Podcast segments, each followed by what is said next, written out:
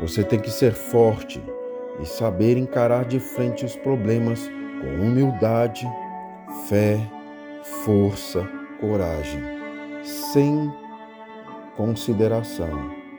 É nesta hora que você descobre o que sente, quem você realmente é.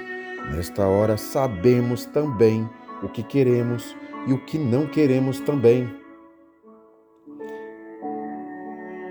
Esses tempos li uma frase que dizia: A vida é bela para quem tem coragem.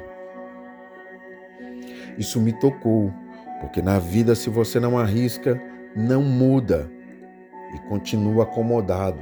Nada, absolutamente nada acontece. E então, se falta coragem para colocar algum sonho teu em prática, planeje e realize. Seja feliz.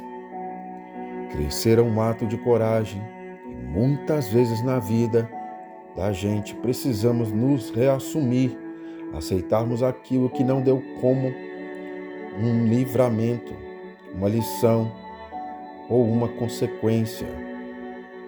Olharmos para frente sem nos lamentarmos por algumas perdas doídas, talvez, mas necessárias.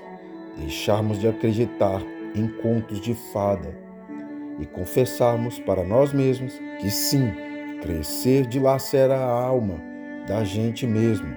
Isso não é poesia, não. Isso não é frase pronta, não. Isso não é clichê, não. Isso é a nossa realidade. E é ela que a gente tem que viver.